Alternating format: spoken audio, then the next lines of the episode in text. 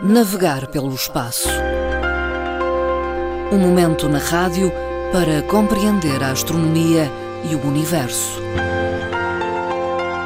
Colaboração da Associação de Astronomia da Madeira.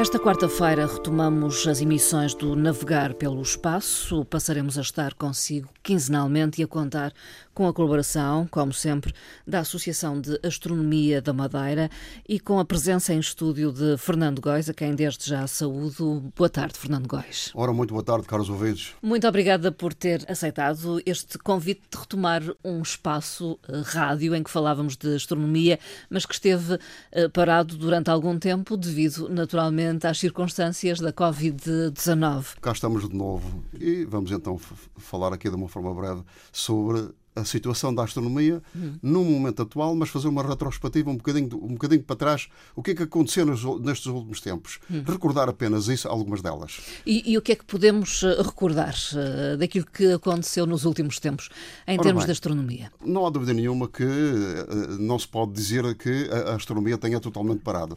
Ora, as investigações continuam normalmente, Sim. e não esquecer que no espaço temos muitos, muitos satélites, muitas sondas que estão a fazer o seu trabalho.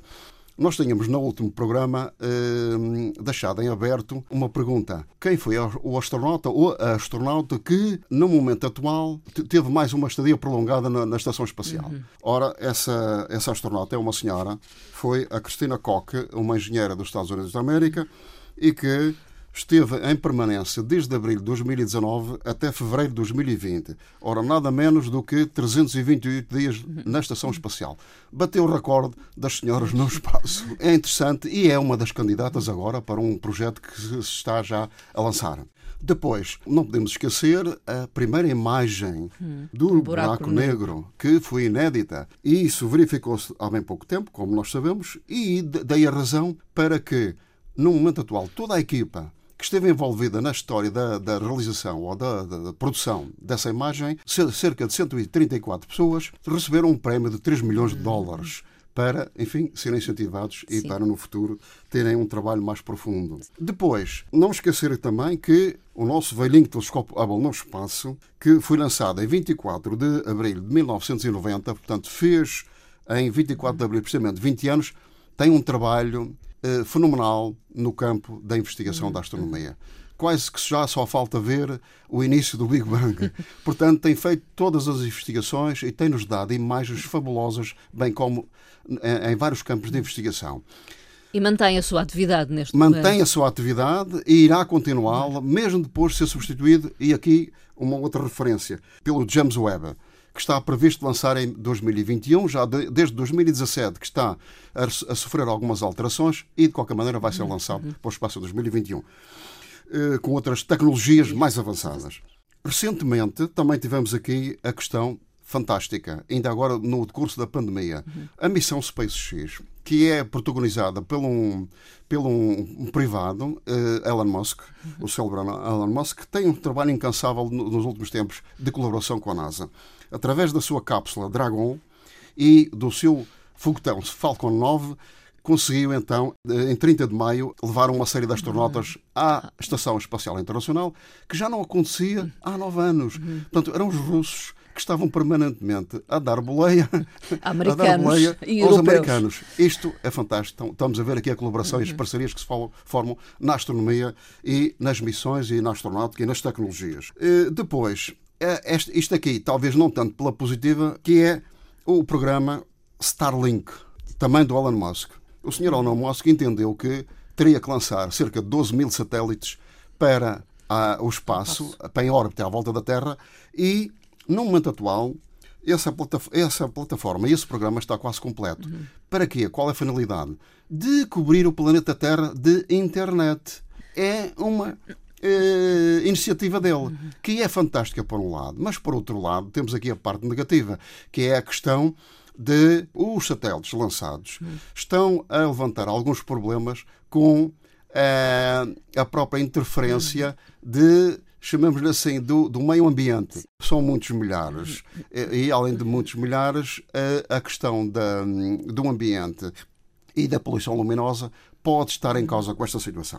Por outro lado, temos aqui uma, uma outra, uma outra questão. Temos dois telescópios no espaço, que é o Planck e o Herschel, que têm feito um trabalho notável também, lançados em 2009, mas só começaram a elaborar praticamente em 2013. E que no momento atual estão a fazer um trabalho fantástico. Já se está a acompanhar permanentemente em, uh, no espaço as nuvens moleculares e os seus campos magnéticos onde se formam as estrelas.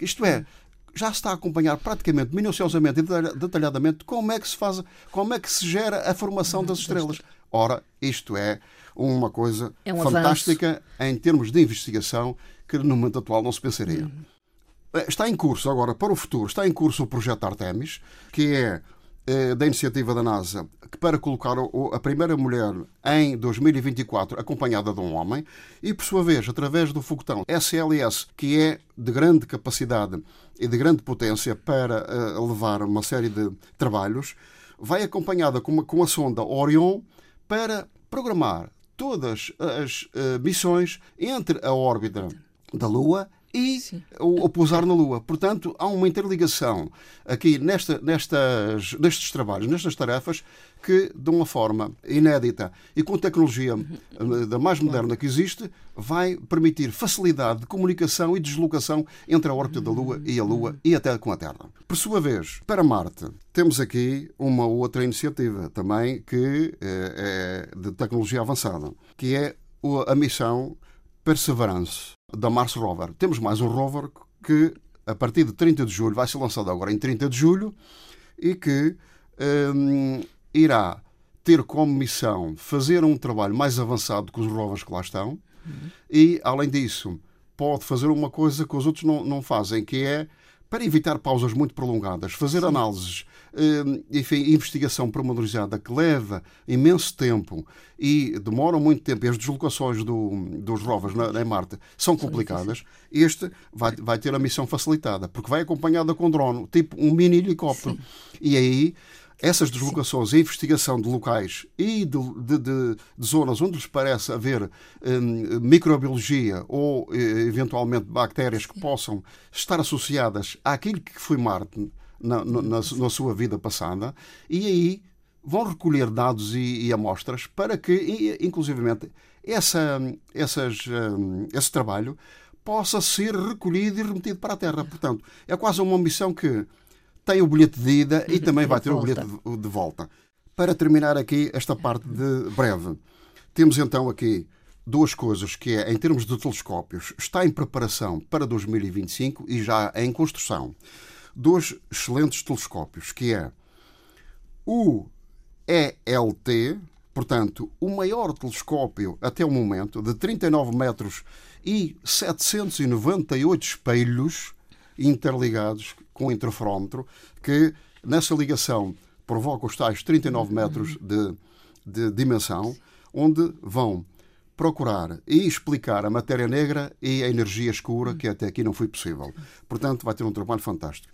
Por sua vez, o W First, o W First não será o, o, o maior, mas será o telescópio com mais, mais potente Sim. e, portanto, onde irá fazer outros trabalhos mais avançados também de exploração e, provavelmente, além de investigar a questão das estrelas e da formação das estrelas também, em conjunto com o outro, eh, irá provavelmente também investigar os campos da, das fases do universo, que é aquela situação de quando é que se começou a formarem as estrelas e as galáxias. Portanto, um trabalho muito mais uhum. avançado do que os outros. Foi relembrar algumas questões que já foram aqui uh, faladas. Exatamente, algumas e, não, mas outras sim. E que referidas. são os últimos avanços é, uh, em termos que, da astronomia das missões espaciais. Estão-se a fazer e aquilo que para o futuro se fará. Vamos uh, também aproveitar este espaço de conversa para falar das atividades de astronomia previstas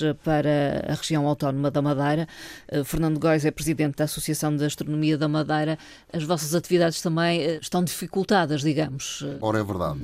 Aqui nós somos um grupo que uh, trabalha na divulgação da astronomia, essencialmente na divulgação científica ou cultural. Hum. E tem vários trabalhos específicos que lhes estão uh, adstritos e que vão até tomando a iniciativa de os fazer. como todos nós sabemos, a, a pandemia parou por completo os trabalhos de grupo e agora estamos a retomá-los. E lá está, os astrónomos têm várias coisas. Estava programado, por exemplo, uma delas que era a astronomia de verão. A astronomia de verão, fomos convidados novamente para fazer a astronomia de verão. E é possível? Ora bem, aí é que está o problema. Eh, pela especificidade própria do que é a astronomia de verão, temos de convidar as pessoas para estarem presentes connosco e tem que, tem que se fazer uma coisa, que é chamá-las a passarem pelos telescópios. Ora, passar pelos telescópios, aproximarem-se a sua vista de uma lente ou de um ocular e eventualmente e, manusear normalmente uh, começam a tocar, tendência. tocam e com, um, com iniciativas ou com ações à noite não é fácil controlar. controlar, esta situação, por mais gente que tenhamos. Isto já nos, nos outros tempos regulares, normais. Isso já não, não tem sido fácil, principalmente com grupos jovens. Sim. Os grupos jovens são Inquietos. mais inquietos e às vezes são capazes de começarem a mexer em coisas que eventualmente embora embora esse comportamento não tenha sido muito muito muito normal mas de qualquer maneira acontece ora para evitar qualquer problema e qualquer foco de infecção eventualmente que venha a acontecer tomamos a iniciativa de não fazer. Mas nós tínhamos uma possibilidade de fazer isso de, de, muito bem, que era através de um método de projeção. Hum. Porque nós podemos projetar. Recolhemos Sim. a imagem num telescópio, ninguém toca no telescópio, como natural, e, e projetamos para uma tela, mesmo no exterior. Hum. E temos essa possibilidade, porque a Casa do Arieiro tem, tem essa capacidade. Hum. Só que nos falta uma coisa, que é uma câmara própria, em que isso custa cerca de 1.200 euros. Ora, no momento atual, após é a possível. pandemia, a situação financeira não é agradável e sem, a, sem o apoio da Ciência Viva não é possível fazer isso. A Ciência Viva deu-nos a resposta que, no momento atual, também financeiramente não podiam fazê-lo.